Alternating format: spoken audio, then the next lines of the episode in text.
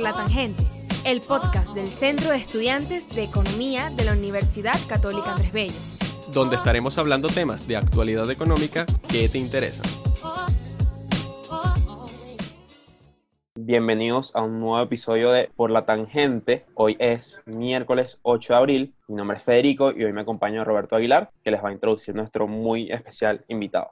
El día de hoy contamos con la presencia de Francisco Monaldi, economista cum laude de la Universidad Católica Andrés Bello. Cuenta con una maestría en economía de la Universidad de Yale, una maestría de ciencia política de la Universidad de Stanford. Además es doctor en economía política de la Universidad de Stanford. Actualmente es director y profesor titular del Centro Internacional de Energía y Ambiente del Instituto de Estudios Superiores de Administración. Ha sido consultor en instituciones públicas y privadas como el Banco Mundial, el Fondo Monetario Internacional, Shell, Saudi Aramco y bueno, además cuenta con numerosas publicaciones académicas en temas de petróleo y economía política. Es un placer contar con, su presencia el día de hoy. Los dejo con Federico, que, nos va a dar una breve introducción al tema. Y bueno, justamente es porque el 2020 no solamente vino acompañado con una de las pandemias mundiales más grandes, sino una crisis petrolera pareciera casi sin precedentes. Habíamos vivido una época de relativa estabilidad de precios del petróleo, donde los precios más o menos se ubican en 60 dólares por barril y eso se mantuvo por un tiempo bastante estable. Sin embargo, tras una reunión al parecer inconsecuente entre lo que sería OPEC Plus, que es Rusia y Arabia Saudita, por alguna razón decidieron comenzar una guerra de precios y de 60 dólares el barril en el 2020 cotizamos la tasa hasta un bajo de 21 dólares por barril. Y ese precio al parecer está subiendo con expectativas de la alza. Sin embargo, todavía seguimos en esta guerra de precios entre estas dos naciones, no solamente afectando a estas dos naciones, sino a todos los países exportadores de petróleo. Entonces, queremos preguntarle a usted, profesor Monaldi, un poco cuál es la razón detrás de esta guerra de precios. ¿Por qué comenzó? ¿Qué buscan Rusia y Arabia Saudita con esto? ¿No pareciera contraintuitivo que están disminuyendo sus ingresos? ¿Y cuál es la, la, intención real detrás? ¿Es por una razón económica? ¿Es por querer acaparar más mercado? ¿Es por una razón simplemente política? ¿O hay otra índole de la razón de empezar este conflicto? Eh, sí, bueno, muchísimas gracias por la invitación. Es un placer estar con ustedes eh, eh, en la Escuela de Economía de la Católica, que es mi, alma mater y donde también estuve involucrado en el, en el, Centro de Estudiantes y en representación estudiantil por, por mucho tiempo, ¿no? Eh, y de, después di clases durante 10 años. Hoy en día, además de lo del IESA que mencionaron, estoy eh, dirigiendo el programa de Energía de América Latina en la Universidad de Rice, en el, en el, Instituto Baker de Políticas Públicas. Y desde aquí les hablo desde la ciudad de Houston, encerrado en mi casa como muchos de ustedes. Bueno, mira, eh, el, el, tema, esto es una combinación, como tú decías, de factores sin precedentes. Es, es, casi una tormenta perfecta, como dirían, y en particular después hablaremos cómo eso, en, en el caso de Venezuela, es aún, aún todavía peor digamos, el, el, crecimiento que había habido muy elevado eh, de demanda en, en, en China y, y, Asia ya no eh, seguía a la, a la, misma a la misma tasa y habían entrado una cantidad de producción eh, al mercado, en particular eh, la revolución de, del shale o petróleo de lutitas en Estados Unidos había eh, agregado una cantidad muy significativa de oferta. Eso había llevado a la caída de los precios del petróleo y luego en el habían, que habían llegado a su mínimo en, en enero del 2016 y después, como ustedes dicen, se había estabilizado eh, un poco el mercado en, en un rango de, de, 50, 60, dependiendo del marcador. Eh, 70 dólares en algunos casos durante un tiempo por el hecho de que Rusia se incorporó, cosa que es una cosa sin precedentes históricos, el, el, los dos grandes productores fuera de Estados Unidos del mundo se ponen de acuerdo con los demás países OPEP y varios otros países que se anotan en, el, en la OPEP Plus, este, incluyendo países importantes, productores como, como Kazajstán eh, eh, y otros, ¿no?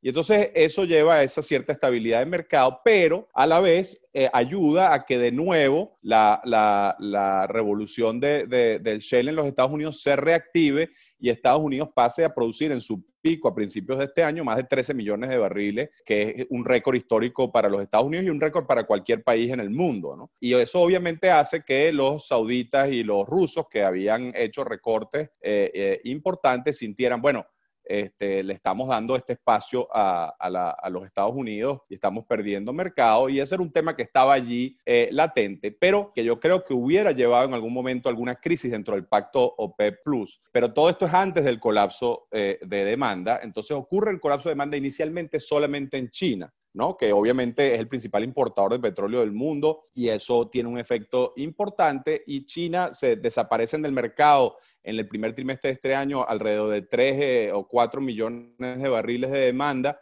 de, alrededor de 100 que, que, se consumen en el mundo, y eso genera una situación en que la OPEP, el OPEP Plus tenían que tomar una decisión si ellos reducían eh, la producción en más o menos esa, esa proporción o algo, digamos, significativo para evitar que cayeran los precios. Y los sauditas proponen eso en una reunión, e incluso hablan el rey de Arabia Saudita y Putin, etcétera, pero los rusos al final dicen, nosotros no estamos dispuestos a hacer recortes sustantivos adicionales, dado que lo que está ocurriendo es esta caída de demanda en China y este, lo que vamos es a ponerle un piso a, los americanos para que sigan produciendo. Rusia estaba particularmente molesta con eh, la administración Trump porque con su nuevo poder, digamos, de poder exportar petróleo y gas, por ejemplo, había puesto sanciones a Rusia, había puesto sanciones el gasoducto del Nord Stream, cosa que, los rusos percibían como en parte por el hecho de que Estados Unidos se sentía que ya eh, no, no, era eh, necesario para ellos, digamos,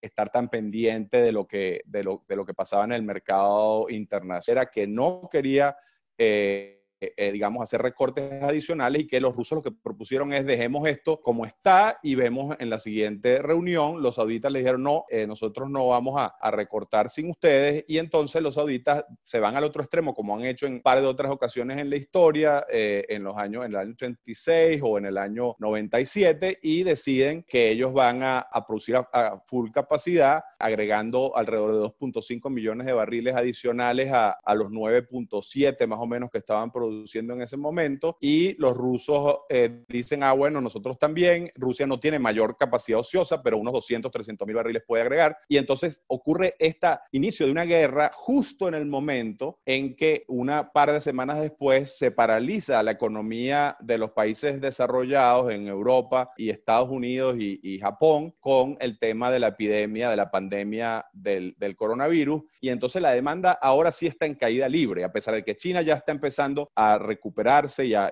abrirse, lo que está pasando en el resto del mundo es tan gigantesco eh, que eh, se, ha paralizado toda la aviación, que era una de las fuentes de demanda importantes, buena parte del, tráfico de barcos y por supuesto muchísimo del tráfico de vehículos, que, ustedes saben, el transporte es donde principalmente se usa el, petróleo hoy en día. Y entonces todo eso combinado se estima que puede llegar a una caída de demanda de más de 20 millones de barriles. Hay gente que dice incluso 30 millones de barriles, que puede ser de un periodo relativamente corto, no sabemos, hay gran incertidumbre, pero imagínense lo que es una caída de demanda de 20% o más de todo el mercado mundial, cuando había un incremento de la oferta de 2 o 3% adicional, pero, pero combinado con esa caída de demanda, bueno, hay una, una sobreproducción en el mercado gigantesca entonces, bueno, redondeando la idea, hay esa gigantesca colapso de demanda que combinado con la guerra de precios lleva a precios insólitos eh, del petróleo que no veíamos en términos reales prácticamente, ni, o sea, ni siquiera en el año 97-98, pero yo creo que de los más bajos de la historia eh, mundial en términos reales. Y eso obviamente genera que empiece a haber un,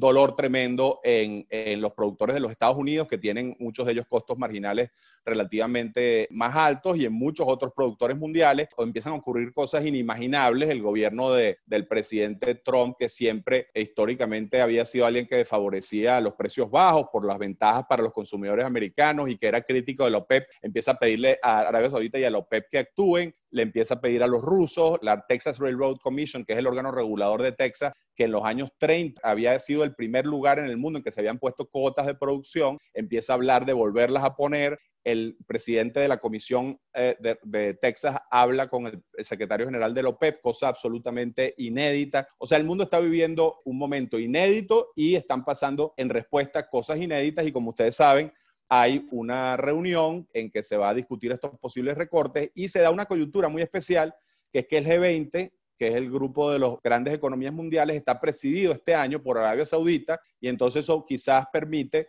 una coordinación entre el OPEP Plus y el G20 que quizás dé algunos resultados, pero va a ser muy difícil que logren eh, reducir la producción en los, en los niveles de que ha caído la demanda. Ahora queremos saber, pues hay consecuencias evidentes para el mercado mundial y para la economía mundial como usted lo explicó, sobre esta crisis petrolera, pero quisiéramos enfocarnos en qué consecuencias tendrá esta guerra de precios en programas de, diversificación de distintos países, como es el caso de Arabia Saudita, que en estos días el gobernador, en estos días de marzo, el gobernador de su fondo soberano anunció que sus expectativas para el año 2030 era que este fondo creciera hasta los 2 billones de dólares en tamaño. Y planes como el de vaca muerta de Argentina o otros planes para países que están en proceso de reestructuración, como Ecuador, pues queremos saber qué consecuencias tendrá esto y cómo estos países podrían adaptarse para cumplir sus objetivos teniendo en cuenta esta crisis de precios. Sí, es una situación sumamente difícil, obviamente, para los productores que son, sobre todo para aquellos que son dependientes del petróleo, como Arabia Saudita, como Venezuela, como Ecuador, como Rusia, ¿no? Que son países en mayor o menor grado que, tanto desde el punto de vista fiscal como de generación de exportaciones y de divisas, dependen fuertemente del petróleo. En el caso de Arabia Saudita, como tú mencionaste, ellos estaban en, una estrategia muy agresiva de diversificación. Los sauditas están muy preocupados por el tema de la transición energética y lo que eso puede implicar para el desarrollo de, sus reservas y han estado agresivamente planteando esta idea de diversificación, que es muy vieja. Ustedes saben, igual que en Venezuela, en Arabia Saudita años el mundo hablando de cómo se diversifican y, muy poco éxito. Básicamente hasta ahora ellos lo que han logrado hacer es petroquímica que básicamente es subsidiada por el petróleo, que básicamente es, digamos, una, simplemente aguas abajo del propio petróleo y no es una diversificación muy, digamos, fuera del, tema, del tema petrolero. Yo creo que eh, ellos lograron exitosamente, por cierto, interesante ver el timing de que ellos lograron eh, hacer el, la colocación de acciones del 1.5% de las acciones de, Saudi Aramco antes de, de tener una guerra de precios. Es buen momento hacerlo antes y en parte esa había sido una de las motivaciones de los sauditas para tratar de estabilizar el precio antes y cambiar la estrategia que ustedes de Al Naimi, que fue en el año 2016, ha estado muy en una estrategia de, de precios bajos para sacar al shale del mercado. Entonces, bueno, ciertamente Arabia Saudita, más o menos el break-even fiscal sea, lo que hace que, no tenga déficit fiscal este año hubiera requerido alrededor de 80 dólares. Obviamente ellos van a tener que ajustar eh, su presupuesto y van a tener que gastar dinero de sus fondos soberanos o de reservas internacionales para cubrir eh, los faltantes que sea, que sea necesario. Pero ciertamente para Arabia Saudita esto es una, lo hace complicado unas estrategias muy agresivas que tenían de desarrollo de otros sectores que algunas de ellas a mí me parece que son ideas extravagantes parecidas a las que han hecho otros países en el, en el pasado de diversificación acelerada que son que es improbable que sean exitosas, pero que sin duda algunas otras sí podían ser eh, opciones interesantes, ¿no? Y por supuesto han caído las acciones de Saudi Aramco, han caído los bonos de Saudi Aramco, eh, el mercado se ha recordado que Arabia Saudita es eh, un poco el banco central del petróleo y que por tanto Saudi Aramco no puede comportarse como una empresa comercial, sino que actúa en base a los eh, intereses del reino saudí. en términos de otros países, obviamente a los países que más afecta son a los dependientes como Venezuela, Ecuador, Arabia Saudita, Rusia, pero también afecta a países que no son dependientes del petróleo, pero cuyas industrias petroleras estaban en proceso de expansión y había oportunidades importantes, como el caso que ustedes mencionaron de Vaca Muerta. Vaca Muerta es el, fuera de Estados Unidos el, lugar donde más potencial hay de desarrollo de, la revolución del, del, shale, del petróleo de lutitas y del gas de lutitas, pero los costos eh, tienen potencial de ser, vamos a ponerlo así, si, si Vaca Muerta estuviera en Estados Unidos, en Texas, sería un lugar que estaría produciéndose igual que en la, que en la cuenca del Permian, pero obviamente en Argentina hay otra serie de factores políticos, de respeto de los derechos de propiedad, de falta de la infraestructura, de falta de, de la industria de servicios para que ocurra eso, pero era muy interesante ver que hasta el año pasado la mayor parte de las grandes empresas petroleras del mundo estaban muy agresivamente involucrándose en vaca muerta, todavía en términos de inversión los montos no eran gigantescos, pero claramente había un crecimiento que estaba convirtiendo a Vaca Muerta en el segundo lugar fuera de Estados Unidos de esta actividad de crudo no convencional y de gas no convencional. Sin embargo, ya el año pasado había problemas porque se habían incumplido una serie de acuerdos en términos de, precios internos de, eh, durante el gobierno incluso de Macri. La victoria de Alberto Fernández había disminuido el interés en, o por lo menos había puesto en, en un cierto congelamiento algunas de las inversiones y había caído el número de taladros operando y esto pone realmente, por ahora al menos, un paro muy significativo al desarrollo de vaca muerta porque simplemente incluso los yacimientos que están más desarrollados de IPF, que tienen costos más mm, eh, eh, operativos más bajos, con estos números no son atractivos. ¿no? Entonces, esto pone un freno a vaca muerta. Para Ecuador es mucho más grave que para la Argentina son dos economías que están en una situación muy difícil, que ambas pueden entrar en cesación de pagos de su deuda, en default. Argentina ya lo hizo con deuda doméstica y lo más probable es que ambos puedan terminar no pagando sus deudas.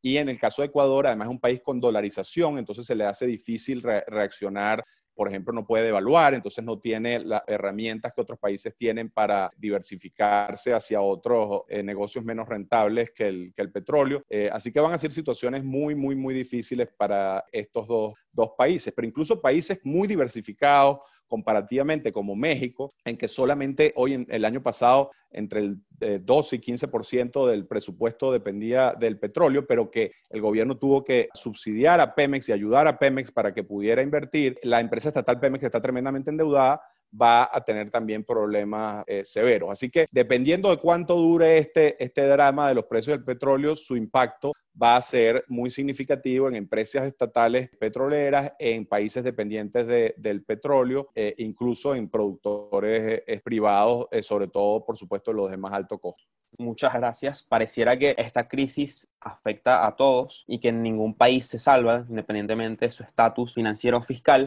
pero nosotros nos preguntamos cuánto tiempo se puede sostener esta guerra de precios, especialmente considerando la crisis grave de demanda que existe en el mercado petrolero. ¿Puede acaso Arabia Saudita y Rusia seguir produciendo estos precios? Inclusive, ¿podrían ellos abastecer a todo el mercado con solo su producción? Obviamente hay una gran presión de países, especialmente dentro de la OPEP, donde tenemos casos como Venezuela, donde el Merey se cotiza a más o menos 35 dólares el barril, sin embargo, con las tasas de descuento ya hay muchos pozos en Venezuela que pueden estar produciendo a costo o inclusive a pérdida. Sumado al caso de Ecuador o otros países, hay una gran presión para subir este precio. ¿Por cuánto tiempo pueden mantener esta guerra Rusia y Arabia Saudita? Y si su apuesta por mantener el control del mercado es realmente viable. Es una situación, como hablábamos antes, inédita, muy difícil. Obviamente las presiones son gigantescas, como las hubo en el año 2016 con la OPEP y, que llevaron a, digamos, a un acuerdo, pero ahora imagínate, la, dimensión es colosal. El presidente Trump dijo que él había hablado con eh, el príncipe de Arabia Saudita y con Putin y que pensaba que ellos podían cortar, reducir 10 millones de barriles de producción. Yo dudo muchísimo que ellos, entre esos dos países, reduzcan 10 millones de barriles. Ellos lo que puede estar planteado es reducción de 10 millones de barriles si muchos otros países cooperan. Imagínate, si redujeran 10 millones de barriles, estamos hablando de que Arabia Saudita y Rusia estarían eh, reduciendo cada uno más de 40% su producción, eh, casi la mitad, ¿no? Eh, eso no lo van a hacer. Ellos no van a hacer ese esfuerzo para ayudar a, que la, producción de los Estados Unidos sea viable, ¿no? Entonces, claro, Estados Unidos tiene la, dificultad de que son productores privados que ellos no, el, gobierno federal al menos, no, teóricamente no les puede decir que reduzcan producción. Puede la Comisión Reguladora de Texas hacerlo con Texas, que es poco menos de la mitad de la producción de Estados Unidos, pero por supuesto los tejanos van a decir por qué nosotros y no los otros productores. Pueden Estados Unidos también intervenir en, en lo que es costa afuera, porque eso es en aguas, dependen del gobierno eh, federal. Eh, hay varias opciones, pero no me cabe la menor duda de que los sauditas y los rusos van a pedir a muchos otros países que colaboren y participen. Hay algunos países en que la producción ya está cayendo por razones de, mercado o en el caso de Venezuela por una combinación de factores. O sea, en Brasil ya hubo una reducción de producción en, en, los, eh, en aguas someras, en, en, Venezuela hubo una reducción de producción, en Estados Unidos está ocurriendo una reducción de producción. O sea que hay, hay factores ya actuando en, eh, en el mercado porque los precios en algunos lugares han llegado a niveles tan bajos que, aunque en el petróleo normalmente los costos de operativos son mucho más bajos que los costos, digamos, de, ciclo completo del negocio, hay algunos barriles que sí tienen costos operativos por encima de lo que hemos visto los precios recientemente, ¿no? Entonces, eh, pero va a ser muy difícil. Incluso si hay un anuncio positivo que le dé cierta estabilidad al mercado, llevar a su cumplimiento un acuerdo de reducción que estabilice el mercado cuando tienes una caída de más de 20 millones de barriles es tremendamente difícil. O sea, yo creo que algo va a ocurrir, creo que es el escenario más probable, puede ser que no inmediatamente esta semana, puede ser que todavía falte un poco de, tensión eh, entre los diversos actores, porque obviamente en estas situaciones hay unos que pueden aguantar mucho más que otros. Eh, Arabia Saudita tiene los costos más bajos del mundo junto con sus vecinos del Golfo y ellos podrían desde el punto de vista de costos aguantar muchísimo. No tanto así de la parte fiscal, ¿no? Entonces eso es lo que todo el mundo sabe que Arabia Saudita no es, no es ilimitado, ¿no? Después, mucho más pueden aguantar Kuwait, Kuwait, Qatar y los Emiratos, pero Arabia Saudita no puede aguantar tanto tiempo comiéndose reservas. Los rusos todavía menos porque tienen eh, costos un poco más altos que Arabia Saudita y, y aunque tienen una buena situación, Putin ha, preparado a su país mucho para este tipo de situaciones con reservas relativamente importantes en contraste como Chávez y Maduro, pero obviamente para ellos también es, es sumamente difícil. Entonces, bueno, vamos a ver quién, esto es un juego de esos que llaman en teoría juegos de, de, de la gallina, ¿no? De ver quién, quién parpadea primero claramente la presión fortísima está sobre estos actores. Recuérdate que aquí hay otros elementos geopolíticos que no son solo económicos. Por ejemplo, Estados Unidos ha amenazado abiertamente a Arabia Saudita con el tema de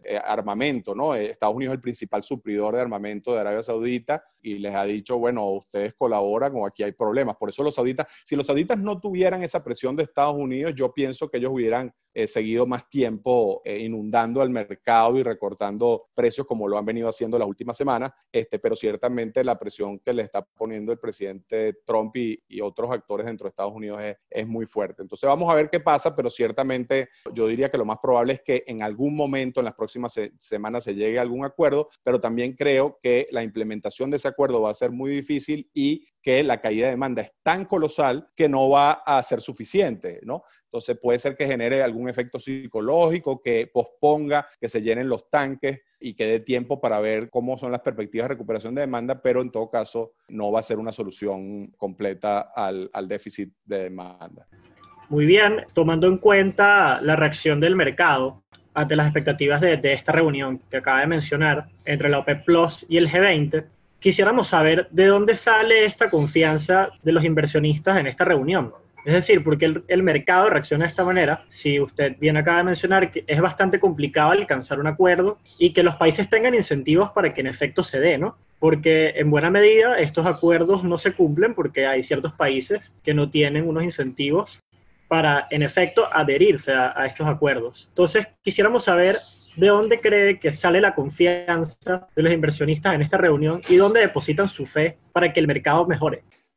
Fíjate, el acuerdo anterior que se había logrado de OPEP Plus, en parte había sido muy facilitado por otros eventos. Por ejemplo, las sanciones a Venezuela e Irán hicieron que, en el caso de, Venezuela, bueno, el, el, colapso de la industria petrolera venezolana, más allá de las sanciones, y las sanciones, en el caso de Irán, las sanciones hicieron que buena parte del trabajo de la OPEP lo hicieran estos países, sin necesidad de que Rusia y Arabia Saudita y sus socios tuvieran que reducir demasiado. También hubo otros países en que había problemas como Libia, como Nigeria, que digamos colaboraron no porque quisieran, sino porque simplemente les pasó, ¿no? Les, les cayó la, la, capacidad de producir o de vender. Entonces, esta ecuación es diferente. Aquí se requiere un recorte brutal de parte de de los tres grandes productores que serían Estados Unidos, Rusia y, Arabia Saudita. Como te digo, Estados Unidos dice que ellos van a, no van a recortar, sino que se recorte solo. Es decir, hay estimaciones que si no se invierte en shale, la caída de producción de Estados Unidos hacia finales de año eh, podría ser un acumulado de 3 millones de barriles, o sea que Estados Unidos llegara a 10 millones, pero eso es hacia finales de año, eso es muy lento. Entonces eso no es lo que está esperando eh, ni el mercado, ni Arabia Saudita, ni Rusia. Entonces, eh, ciertamente las condiciones no, no, no, hacen nada fácil, ni que se llegue al acuerdo, aunque yo sí creo que, como les decía, por la presión se va a llegar a algún tipo de acuerdo, ni que después se implemente, porque empiezan ese tipo de argumentos como el de los rusos, que sí, nosotros, nosotros eh, los rusos decían, nosotros recortamos, pero vamos a tomar unos cuantos meses. Bueno, en parte los rusos a veces lo que estaban haciendo era simplemente dejando que cayera la producción que ya estaba cayendo en algunos campos. Entonces, no no es un esfuerzo como, como el que los sauditas estaban haciendo de literalmente cerrar producción, ¿no? Entonces sí va a ser eh, difícil y yo creo que el mercado está desesperadamente buscando alguna razón para eh, para ser optimista y eso es lo que llevó a los precios a tener ese rebote tan grande. Pero yo creo que esto va a ser un, mercado muy con muchos saltos y, subidas y bajas porque esto no es una, una situación nada fácil de manejar. Va a depender muchísimo de qué tanto la economía mundial se, se vuelva a reactivar, qué tanto el tema de epidemia de la pandemia sea este, manejable. Eh, obviamente también va a depender de factores de oferta como, como los que tienen que ver con esto, la producción que esté saliendo del mercado de verdad, qué tan rápido se están llenando la, la capacidad de almacenamiento mundial. Todos esos factores van a estar permanentemente en tensión, pero lo que sí está claro es que si salen 20 millones o más del mercado y se mantiene eso en el tiempo por algún tiempo, no hay manera, eh, perdón, de que, se, de que se resuelva por vía de la oferta y va a requerir una caída de precios muy, muy significativa para que salgan de producción cantidad de actores privados de alto costo, pero es, difícil porque, como les digo, los costos operativos son eh, relativamente bajos en buena parte. Solo hay una, una producción de, no mucho más de 3 a 5 millones de barriles que sale a los niveles de precios que tenemos hoy a lo largo del tiempo si, si el precio eh, no sube, ¿no? Y, eso obviamente no es ni, ni, de lejos suficiente para arreglar esta situación, entonces dependerá de, de cómo evolucionen los acontecimientos que esto sea factible, digamos, esta estabilización del mercado. Por supuesto, eventualmente se va a recuperar la demanda, no sabemos hasta cuánto se va a recuperar la demanda, ¿no? Porque no sabemos qué tanto la economía mundial se va a restablecer y eso va en algún punto a equilibrar eh, al mercado, pero va a ser muy doloroso este proceso.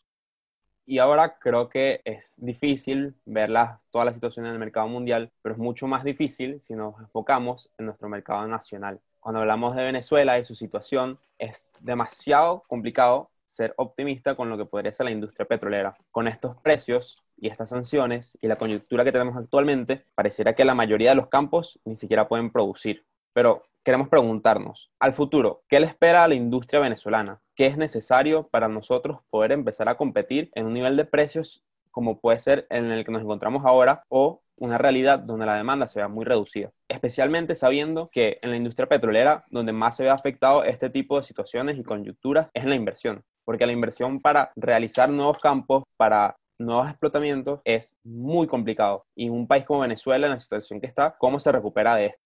Sí, bueno, eh, lamentablemente no es el momento para ser optimista con la industria petrolera venezolana. Ah, la industria petrolera venezolana enfrenta una tormenta perfecta de cosas, de factores negativos, ¿no? Solo para poner en contexto, recuerden que Venezuela producía en el año 97-98 3.4 millones de barriles, cuando Nicolás Maduro llegó al poder entre 2.6 y 2.7, cuando entraron las sanciones en el año 2019, el trimestre anterior producía alrededor de 1.3, hace un, se había estabilizado digamos, hasta enero, febrero, entre 700 y 800 y ahora Venezuela debe estar produciendo entre 600 y 650, quizás incluso menos hoy, ¿no? El Platts reportó 650 el mes pasado, ¿no? Entonces, bueno, ¿Qué factores hacen que esto sea tremendamente complicado para Venezuela en lo que ya era una situación gravísima? Bueno, en primer lugar, incluso antes de esta situación de colapso de precios y de, colapso de demanda, las sanciones adicionales a, Rosneft, que había sido una empresa que estaba mercadeando entre el 50% o hasta dos tercios del petróleo venezolano, hizo que eso se, esa digamos, operación se, se, paralizara significativamente. Y como saben, después hubo el anuncio de la venta de los activos eh, de Rosneft en Venezuela a una empresa 100% del Estado ruso, que todavía no sabemos si va a ser una empresa que va a poder tener eh, las capacidades que tenía Rosneft para ayudar y si va a querer hacerlo o no. Y sobre todo también saber si el gobierno de los Estados Unidos, si esa empresa sigue, digamos, siendo como una casi que, eh, digamos, que frente, que hace las cosas que, que hacía Rosneft y, y que Rosneft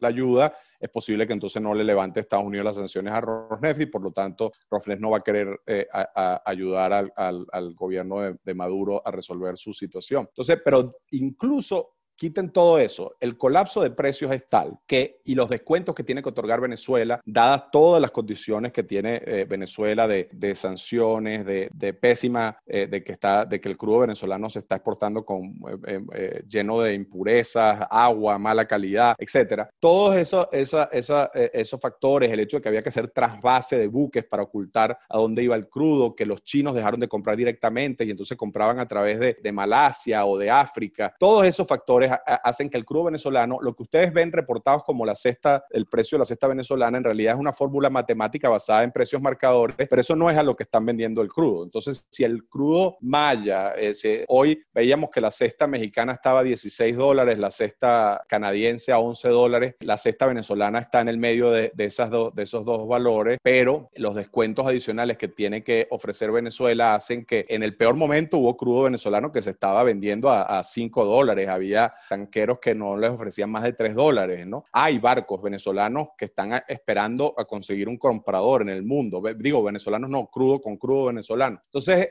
la situación es catastrófica. Esa situación va a hacer que Venezuela tiene una capacidad de almacenamiento limitada, que también como todo en el país se ha deteriorado, antes estaba usando importante cantidad de almacenamiento en tanqueros, pero eso ahora es muy costoso y no, no tiene sentido. Todo el mundo está buscando esa capacidad. Entonces, Venezuela, ¿qué, qué opciones le quedan? Una opción que ha usado mucho eh, recientemente porque no tiene otra opción es enviar crudo a Cuba, pero eso no da para mucho. Esos son 100 mil barriles, además que no les pagan. Entonces, no es, no es gran, no tiene gran atractivo. Tiene atractivo si, si la comparación es que vas a tener que cerrar producción y por tanto si cierras producción, en, el caso de Venezuela, una vez que uno cierra producción, buena parte de, esa capacidad de producción se pierde o es costoso volverla a reactivar y por tanto Venezuela en lo posible trata de no cerrar producción en la medida que tenga que cubra costos operativos, que están entre 7 y 15 dólares dependiendo del campo. Entonces es una situación tremendamente difícil en la coyuntura. Pensemos ahora un mundo un poco menos dramático en que se recupere el mercado, no a los precios que tenía antes, pero por lo menos a 30, 40 dólares el año que viene, sin, sin levantamiento de sanciones y sin un cambio de política en Venezuela, no van a venir las inversiones que tienen que ser fundamentalmente privadas para recuperar la, la, industria. ¿no? Eh, ahora encima que los rusos y los chinos no están dispuestos claramente a hacer importantes inversiones adicionales, que ya lo habían señalizado, pero que ahora es más evidente, eso básicamente hace que la industria venezolana, petrolera venezolana, es imposible recuperarla si no cambian las circunstancias políticas del país y no cambia, por supuesto, también la situación del mercado internacional. Y eso, en este momento, no, no queda claro cuándo puede ocurrir.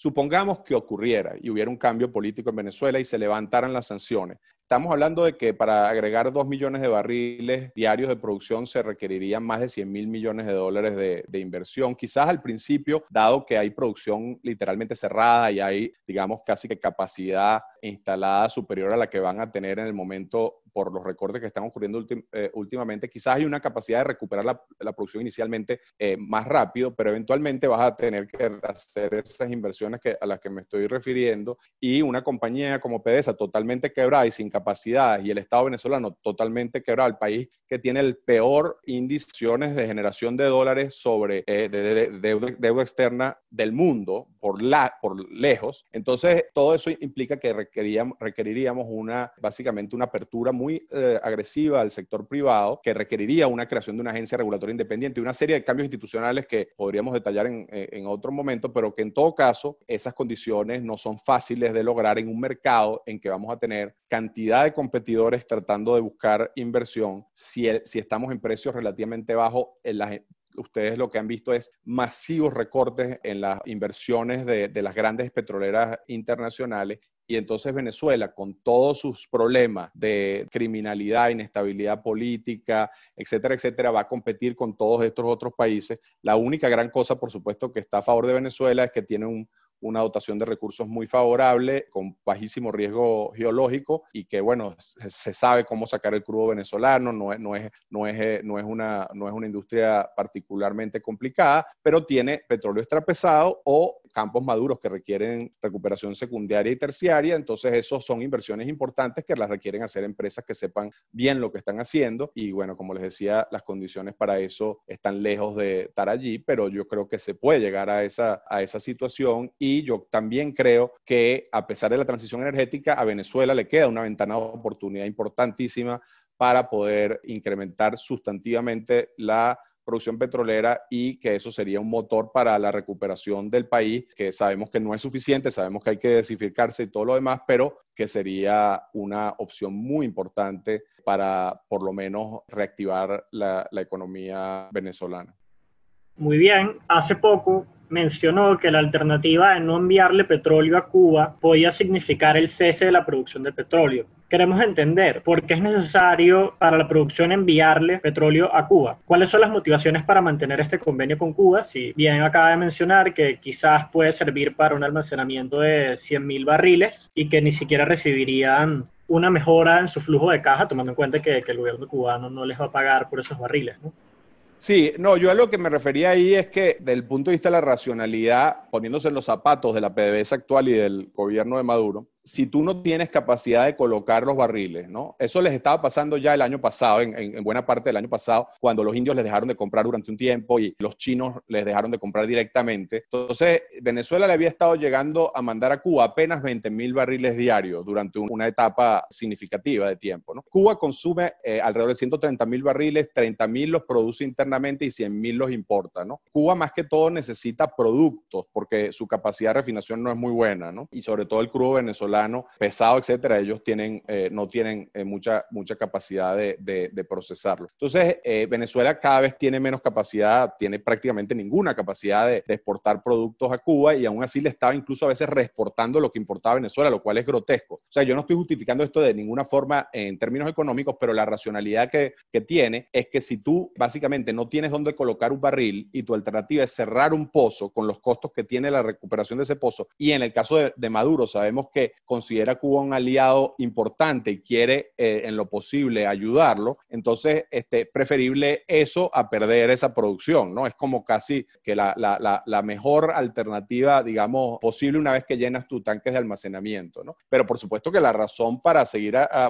enviando petróleo a Cuba tiene fundamentalmente que ver con un tema geopolítico y político de que, de que, el, de que el régimen cubano es el sustento de, del régimen de Nicolás Maduro eh, por razones, digamos, políticas, no, no, bueno, económicas para los cubanos, ¿no? Para los cubanos sería gravísimo que Venezuela les deje de, surtir de petróleo y ellos están, han, estado muy activamente intentando obtener, obtener alternativas, en particular con México y con Rusia, pero México lo que les estaba ofreciendo era enviar gasoil solamente, que es importante para Cuba, para producción de electricidad. Ellos son muy dependientes de, de los líquidos para producir electricidad, este, pero entiendo que eso no se ha materializado en parte porque los médicos mexicanos han estado puestos al uso de este mecanismo de intercambio que los cubanos siempre proponen porque ellos no quieren pagar y los rusos han, han sido también relativamente, no, no, han estado muy dispuestos a volver a subsidiar a, Cuba, ¿no? Y, Cuba se ha acostumbrado a estar subsidiada, ¿no? Se ha mal acostumbrado a estar subsidiada en materia de, hidrocarburos y a depender de, hidrocarburos líquidos para, su producción eléctrica. Cuba consume apenas 5.000 barriles diarios de gasolina, que, no, es, no, es, nada, ¿no? Pero aún así necesita para producción de, electricidad y para transporte de carga el diésel, el gasoil, etcétera. Como les digo, eh, necesita importar alrededor de 100.000 barriles diarios y de no tenerlos tendría que o gastar mucho dinero, que es verdad que con la caída del precio ahorita no es tan, no es tan grave, pero eh, eh, sería importante, o alternativamente, bueno, reducir dramáticamente su consumo, que ya, eh, ya sabemos que es precaria la situación en Cuba, ¿no? Así que, que bueno, esa, esa, esa, era la razón de ese, de ese comentario que quizás ah, no estaba del todo claro. En el caso de Venezuela, por supuesto, el otro tema es el, el tema precisamente que hemos hablado de, de, la, de la, gasolina. Venezuela tiene una escasez de, gasolina brutal. Venezuela que tenía 1.3 millones de barriles de capacidad de refinación, eh, ya antes de todo este, eh, eh, esta situación, en el 2008 tenía, en 2018, perdón, tenía una 75% de reducción de la capacidad de refinación. Últimamente ha estado en momentos en cero o en, en 10% y la mayor parte de la gasolina es importada. Venezuela estaba importando 150 mil barriles diarios, una cantidad brutal, sobre todo tomando en cuenta las situaciones actuales y la mayoría de esa producción iba para el mercado interno y otra parte para diluyente de los crudos extrapesados, pero eso más que todo se hacía con intercambios o swaps de crudo venezolano, Merey 16, por ejemplo, por productos, por ejemplo, que venían de la India o venían de, de Europa, a veces escondidos. Los rusos lo traían después de hacer trasvase de barcos en, en, Malta o en, o en, otros lugares, pero el, el resumen de, de, esta historia es que con, con, la situación del mercado mundial ahorita es bastante difícil lograr estos swaps, a pesar de que hay abundancia de gasolina en el mundo y muy barata, Venezuela no tiene que ofrecer sin embargo, yo creo que quizás si, si, le dan la prioridad que le han dado en otros momentos, quizás pueden parapetear la situación con algún tipo de, de pago de, de, alguna de estas gasolinas que se, que se consigue por ahí, pero es una situación realmente este, gravísima también la que, la que vive Venezuela en ese sentido. Muchas gracias, profesor. Tenemos varias preguntas que nos las sumitieron nuestros oyentes. Voy a comenzar con la, la, primera pregunta. Frey habla sobre el colapso de los precios de los benchmarks, las sanciones de Venezuela y, los, y el aumento de los fletes. Y su pregunta es, ¿cuál sería, en su opinión, la mejor estrategia para colocar crudo venezolano a precios cercanos a los precios de mercado? Bueno, eso, eso en el, cuando tienes las sanciones no hay, no hay nada que hacer, ¿no? Eh, tienes, eh, tienes estos descuentos. Imagínate el riesgo que está. Imagínate tú, la semana pasada, antepasada, si tú podías comprar crudo canadiense a 7 dólares, crudo maya a 9 dólares, ¿por qué tú le vas a comprar, a qué precio le vas a comprar tú a Venezuela? Que es una operación riesgosa, que, tiene este, mala calidad, que tiene problemas de todo tipo, a nada, ¿no? A tres dólares. O sea, la gente estaba, los que estaban tomando crudo venezolano, estaban todos haciendo grandes negocios porque tenían descuentos de 40%, de 20, 25 dólares. Pero eso es cuando el precio estaba, cuando los marcadores estaban a, a 50, 60. Cuando tú tienes precios tan bajos, los márgenes para que sea negocio el crudo venezolano son son bajísimos. ¿no? Entonces, bueno, a la larga, obviamente, si estamos hablando de una estrategia de largo plazo, ya en otro mundo, en el mundo que describí ese, en que ya hubo una transición y se, y se hicieron todas las cosas que había que hacer, hay que hacer una estrategia, obviamente, basada en el mercado. Venezuela no tiene que producir por producir, ¿no? Ese, ese es el riesgo a veces de, de, las empresas estatales que creen que lo importante es producir más, no, lo importante es ganar más dinero, ¿no? Y para eso hay que desarrollar una estrategia eh, muy bien diseñada dependiendo de cómo está la demanda de diversos y por supuesto las, las opciones que tienes tú de producción. Puede, eh, eh, dependiendo de las circunstancias, por ejemplo, ser más útil para Venezuela e importar eh, más de, de, de, ciertos y, y, hacer mezclas de crudo con el crudo venezolano e importar eh, productos de, otros lugares, dependiendo de cuánto puedas recuperar tus refinerías, dependiendo de cuánto puedas recuperar tus mejoradores. Ah, hay muchas variables que van a, afectar la, la, estrategia, digamos, óptima que Venezuela va a tener en el futuro de esta materia, que van a tener que ver con lo que está pasando en el mercado, con lo que está pasando con los competidores. Por ejemplo, un escenario muy malo para Venezuela es que se complete el, el, el oleoducto de Keystone XL que es un oleoducto que traería, o, ya hay crudo canadiense que llega por oleoductos, por diversas de la red, partes de la red de oleoductos a, la costa del Golfo de México de Estados Unidos, pero esto serían 800 mil barriles que llegarían de crudo canadiense pesado, básicamente desplazando al crudo venezolano con un suplidor confiable y, y de costos muy bajos. Ese escenario sería un escenario que haría mucho más difícil la colocación, porque lo que estamos hablando en Venezuela es de que si subimos la producción en 2 millones de barriles, más de la mitad de eso probablemente es de la faja, ¿no? Entonces, eso requiere o mejoramiento o, o diluyentes, ¿no? Entonces, bueno, yo no soy un especialista en, en, este tipo de, temas, pero lo que, lo que creo es que va a depender muchísimo de, de las circunstancias y, como les digo, de los competidores, de los de las diferenciales de precios entre pesados y, livianos y, en términos del estado en que estén tanto nuestras refinerías como nuestros mejoradores que tanto podamos hacer en, esta materia. Pero por supuesto que hay muchísimo que se puede hacer para que se valoricen los crudos venezolanos y no haya que estarlos regalando, además de por supuesto tener que lograr que se levanten este, las sanciones. Tenemos otra pregunta de Arturo Sea. ¿Cómo afecta y afectará esta crisis petrolera al mercado de fletes de transporte marítimo?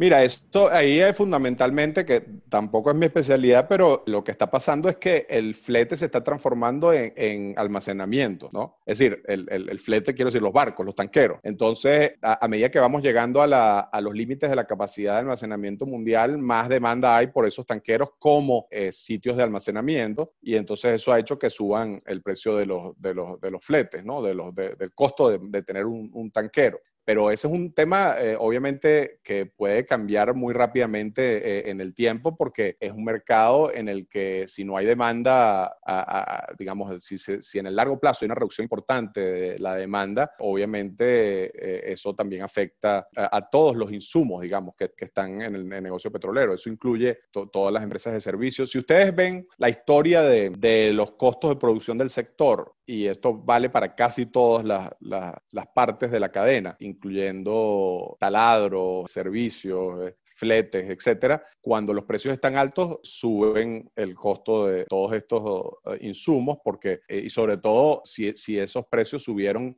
llevados por una demanda elevada, como la que ocurrió en la década pasada cuando los chinos estaban demandando mucho. Y ustedes ven, el, el, si ustedes ven un gráfico de los costos de producción en Estados Unidos, que son fundamentalmente eh, el marcador de mercado de, los costos y que afectan a todo el mundo porque las empresas son las mismas, ¿no? Las grandes empresas de servicio y el mercado es, uno en, esos temas, ustedes ven que hay una correlación muy alta con el precio. O sea que, a la larga eso, eso va a determinar mucho en, ese mercado también.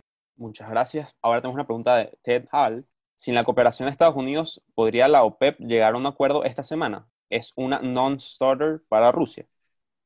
Sí, bueno, mi, mi, amigo Ted tiene mucha mejor información que, que nosotros sobre, por ejemplo, el, la situación de almacenamiento en el mundo y muchos otros datos porque trabaja para una firma que saben que siguen esto muy, muy de cerca, ¿no? Yo creo que es probable que ocurra algún tipo de, de acuerdo, pero la verdad mi, mi, preocupación es si se puede, si es algo que se pueda de verdad implementar y que de verdad, digamos, se, se ejecute, o, o, si vamos a tener una situación de inestabilidad posterior por, por simplemente las dificultades de, de, que se eh, ejecute un acuerdo o que el acuerdo sea muy, muy reducido, ¿no? Yo creo que es posible que esta semana se lleguen algunas, algunos principios, pero yo, por ejemplo, veo que, los rusos y los, y los mismos sauditas van a, decir, bueno, pero ¿y, ¿y, cómo es que Estados Unidos va a colaborar en esto? ¿no? Y veo difícil que Estados Unidos eh, anuncie algo esta semana, ¿no? Este, la, Comisión de Texas o, el gobierno de los Estados Unidos. Entonces, es posible que, que esto sea sol, solamente la primera, digamos, o, la primera de una, de una serie de, de, de, de, de, digamos, de, señalizaciones de, un juego complejo en el cual los sauditas y los rusos digan, ok, nosotros estaríamos dispuestos a tal reducción y estos otros países que, estaban, que están participando en la reunión estarían dispuestos pero sí, solo si estos otros factores ocurren, ¿no? Un poco como los sauditas lo plantearon en el pasado con los rusos, ¿no? Nosotros estaríamos dispuestos a hacer X si ustedes hacen Y y Z, ¿no? Si otros actores colaboran. Y entonces, pues, bueno, como les digo, viene la, la, la, posibilidad de que esos otros actores hagan anuncios y también viene la posibilidad de que viene la, de toda la parte de implementación. Pero yo no, no tengo la bola de cristal ni, ni, estoy todo el día, digamos, metido en, en la chismología de la, de, la, de la OPEP, pero esos son los temas estructurales que veo, que veo allí. A la larga creo que algo, algo va a ocurrir, algo, algún tipo de acuerdo este, va a haber, pero no estoy seguro de cuándo. Miguel Sánchez pregunta, ¿existe alguna información respecto a cómo modifica la planificación del mantenimiento de las plantas paradas este bajón de precios. Se supone que serán los mantenimientos solo necesarios, pero ¿hay alguna métrica? No, mira, en, en, Venezuela se ha intentado reactivar. Claro, ellos como te estaban haciendo estos swap, yo creo que pensaron, los pocos dólares que tiene PDVSA los invertimos en exploración y producción total nos está costando vender, preferible que entonces usemos el crudo para hacer los swap y traer lo que necesitamos porque no, no, no hemos podido en el pasado recuperar las refinerías. Ahora se está hablando para atacar la emergencia de gasolina, de recuperar el palito, la refinería del palito, que podría procesar crudo liviano venezolano y eh, surtir el mercado doméstico, pero eso requiere la reparación del, del craqueador catalítico de, del palito y hasta ahora han fracasado en todos esos intentos, eso requiere import, import equipos, eso requiere invertir dinero, nada de eso es fácil en este momento. Por otro lado, uno siempre tiene que acordarse que en estas cosas depende de la prioridad que le dé el gobierno. El gobierno tiene un flujo de caja muy mermado, ya estaba mermado el año pasado, ahora está todavía más mermado. Y la pregunta es, ese flujo de caja mermado, ¿qué uso le da? Eso incluye importación de, alimentos y medicinas, eso incluye equipos para la industria petrolera y otros usos que ellos le, le den, ¿no? Entonces, la importación de gasolina ¿Es o no una prioridad en ese contexto? La reparación del palito es o no una prioridad en ese contexto? Entonces hay que ver. A la larga, lo que sí es fácil de pensar es que con ese flujo de caja tan reducido, todo, como ha venido pasando en el país, va a sufrir, es decir, mantenimiento, la reparación de muchas, de muchas cosas en el tema eléctrico, en el tema de infraestructura, y todo siempre se termina siendo lo urgente y no lo importante. y así es la, la historia de por qué Venezuela producía 3.4 millones de barriles y ahora produce poco más de medio millón. Bueno, ahora para cerrar, Carlos Rangel nos pregunta esto. Citgo reportó ganancias positivas en su ejercicio fiscal del 2019. Ante este entorno de precios bajos de petróleo, ¿qué piensa respecto a la posición financiera de Fitgo para el resto del 2020? Y, en un eventual cambio político, dadas las restricciones fiscales de infraestructura e institucionales, ¿cuáles deberían ser los campos a priorizar para levantar la producción doméstica petrolera a corto mediano plazo?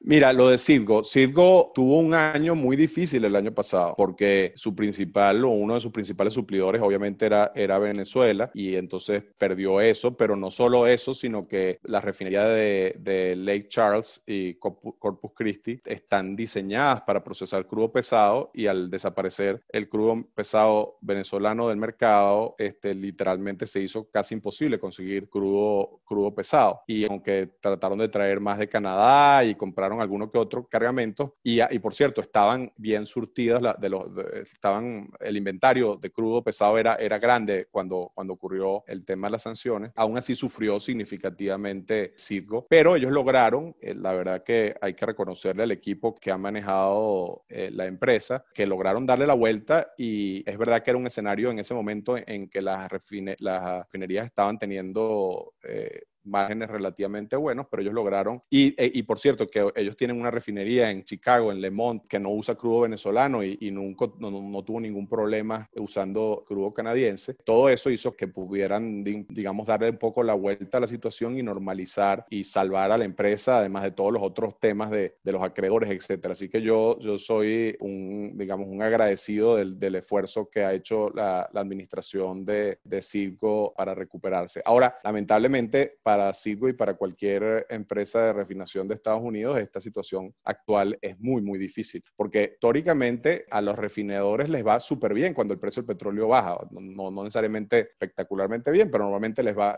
son buenos periodos para ellos, pero esta no es, no es una reducción de precios normal, esta es inédita, es básicamente porque no hay demanda de los refinadores. Eh, de, perdón, de, de, los consumidores, ¿no? Entonces, la gente no está demandando gasolina, la gente no se está moviendo, entonces los refinadores llegaron al tope, muchos de ellos su, su capacidad de almacenamiento y ahora ¿qué hacen? Tienen que parar la refinería. Entonces no están pudiendo aprovechar los, los precios baratos. Me imagino que todos van a llenar sus tanques al tope de, de inventarios para futuro, pero en algún momento van a tener que dejar de refinar y se va a hacer una situación tremendamente complicada. Así que no va a ser un buen año para Citgo el año 2020. Espero que no sea grave y que puedan eh, soportar la, el, el, ventarrón, el huracán en el que están metidos, que sean exitosos al, al final de, de, este periodo tan terrible. Eh, en términos de, de, los campos en Venezuela, básicamente hay, hay, hay que hacer las dos cosas a la vez, ¿no? Venezuela son varias provincias petroleras, particular extrapesados en la faja, medianos y, y livianos en el norte de Monagas,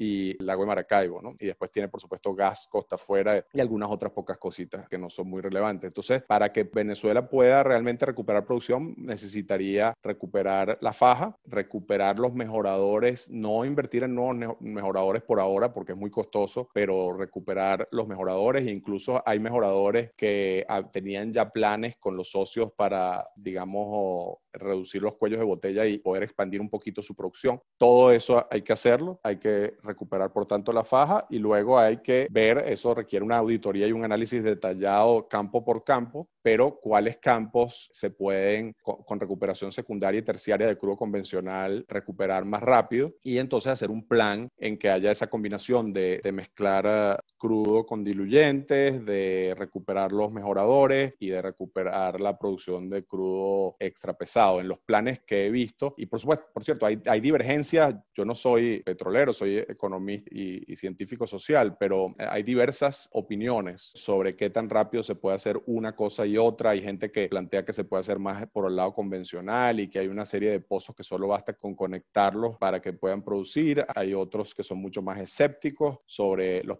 los pozos inactivos venezolanos no tienen mayor posibilidad de ser recuperados. Entonces, hay, hay diversas opiniones, pero yo creo que en general queda claro que para recuperar la producción venezolana hay que actuar en los tres frentes, es decir, el lago Maracaibo, cuando digo lago, toda cuenca de Maracaibo, porque el lago es un cangrejo dificilísimo de, de recuperar hoy en día, pero toda la cuenca del lago Maracaibo, norte de Monagas y Faja. Para concluir, queremos darle las gracias a nuestro invitado. Estamos muy eh, emocionados por tener al profesor Monaldi aquí, no solamente por ser un experto en el área, sino un exalumno ejemplar de la Católica. Pasó por todas las etapas de representación estudiantil y es una persona que desde la Católica admiramos mucho. Quisiera invitarlos a todos ustedes. La semana que viene estaremos de nuevo en vivo platicando con Ramiro Molina, director de Fibenca, sobre la crisis de los mercados financieros. Y bueno, ahora con el profesor Monaldi quería agradecerles a ustedes muchísimo por la invitación. Eh, encantado de estar con ustedes y espero que, que, en el futuro podamos hacer más cosas como esta contarles que en el Baker Institute, en mi página personal, eh, una cantidad de publicaciones sobre el, tema de Venezuela, muchas de ellas en inglés. Eh, también en mi cuenta de Twitter, arroba fmonaldi, pueden seguir una cantidad de, investigaciones y trabajos que estamos haciendo en el tema. Y finalmente, eh, nosotros también tenemos, en,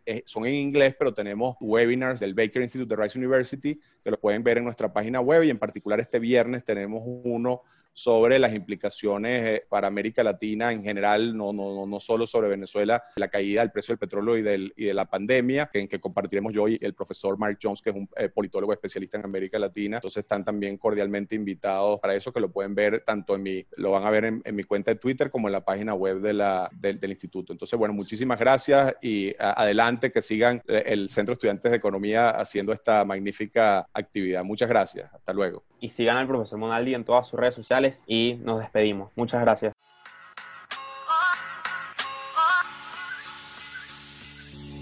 Esto fue Por la Tangente, el podcast del Centro de Estudiantes de Economía de la Universidad Católica Andrés Bello, hecho 100% por estudiantes y para estudiantes. Donde estuvimos hablando temas de actualidad económica que te interesan. Nos escuchamos en una próxima edición.